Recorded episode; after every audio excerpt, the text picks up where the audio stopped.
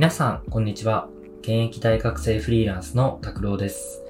この番組は、残り4日で大学生フリーランスを辞める拓郎が、学生のキャリアやフリーランスという選択肢について、卒業前にゆるくお話ししていくといった内容になっています。はい、ということで本日のテーマはですね、散財しましたというタイトルでお話をしたいと思います。まあもうこのタイトルの通りですね、ちょっと散財をしてしまいました。で、まあ、具体的にどう散財したかってところなんですけれども、えー、まずですね、MacBook Pro 14インチを購入しました。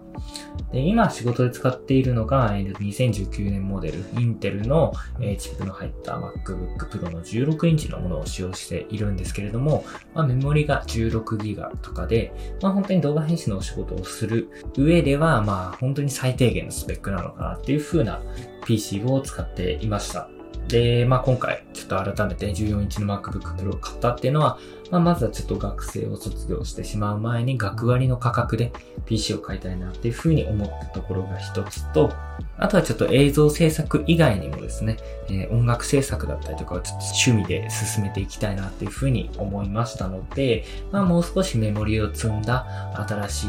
えー M2 チップを搭載した MacBook Pro っていうのが欲しいなっていうふうに思いまして、今回 PC を購入してしまいました。でですね、これが、まあなかなかお値段がやっぱりあの高かったんですけれども、まあ、メモリを積んでストレージを 1TB にして、で、それで、あの、学生教員用バンドルっていう、まあ、 Logic Pro だったりとか、あとは Final Cut Pro っていう、こう、アップルが提供しているクリエイティブツールっていうのを、こう、セットにして割引で販売しているパッケージがあるんですね。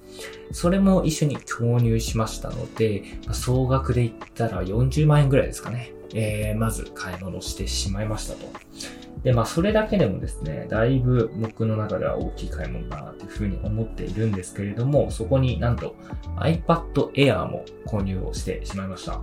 まあ、これもですね、やっぱり学割が、えー、と安いっていうところと、今 iPad Air を購入するとですね、Apple Gift カードっていうのがついてくるっていう特典もついておりましたので、もうちょっと今のうちに買うのチャンスかなというふうに思って iPad Air も購入してしまいました。はい。で、まあ、こちらなんですけれども、スペックとしては、新型の iPad Air ですね。で、えー、容量が 256GB のものを購入しましたので、まあ、一番低い、えー、64GB よりは、ちょっと値段が上がった形になります。で、それに Apple Care の保証もつけておりますので、まあ、総額で言えば11万8000円というぐらいの、えーお値段で、えー購入してしまいました。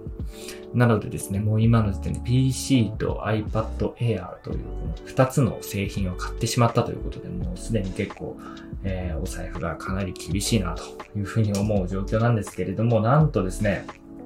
これだけではなく、えー Apple Watch も購入してしまいましたね。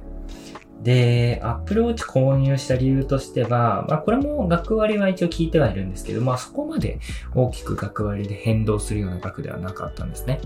ただ購入したっていうのは、こう社会人になるっていうタイミングで、自分はですね、一回も時計を買ったことがなかったんですよ。で、時計どっかしらで購入したいなとか、心の中ですごい思ってたんですけど、なかなかですね、欲しい時計が見つからなくて、あのーまあ、その自分の周りの人だったら、まあ、このメーカーのこの時計とか、社会人になるなら、ちょっと、一丁前にこの時計みたいなのを購入してる人もいるんですけど、僕はですね、全然時計で欲しい時計がなかったので、まあ、なんなら Apple Watch も買う必要ないかなっていうふうに思ってはいたんですけれども、純粋にですね、ちょっと興味が湧いてしまいまして、まあ、一個やっぱ健康ですよね。健康に気遣いたいなっていう風になった時に、やっぱ Apple Watch ってすごく健康に関する、えー、とツールっていうのが盛りだくさんになっているので、まあそこで Apple Watch をちょっと通して健康にも意識できたらなっていうふうに思いつつ、社会人になるっていうタイミングで時計を買いたいなということで Apple Watch も購入してしまったと。まあ、ここでもう相当なんですけれども、なんと最後極めつけには、えースマホも買ってしまいました。えー iPhone 13 mini を、えー購入しております。で、まあ今14が出てるんでね、なんでここで13 mini なんだという話なんですけれども、僕はですね、今11、iPhone 11を使っているんですけど、でかいんですよね。なんかこう、慣れては来てはいるんですよ。もう3年ぐらい使ってるんで。慣れたは慣れたなっていうふうに思うんですけど、ただやっぱり大きいなと正直思っています。で、まあ、例えば片手で操作するときとかも、一番最初のロックを解除するときでも、左のボタンとかなかなか押しづらいんですよね。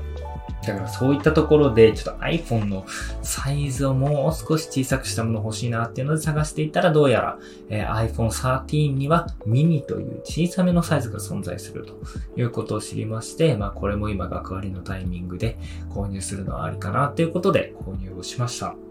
ということでですね、もう散財してしまったことをちょっと、ポッドキャストの中でも話さないと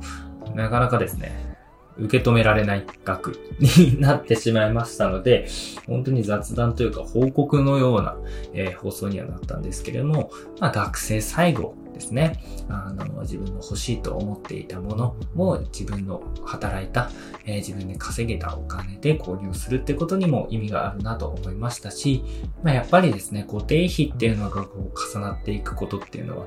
長い目で見て結構大変だなっていうふうに自分は PC のローン組んだ時にもちょっと思いましたので、一括で買えるタイミングであれば一括で購入しようということで今回購入してしまいました。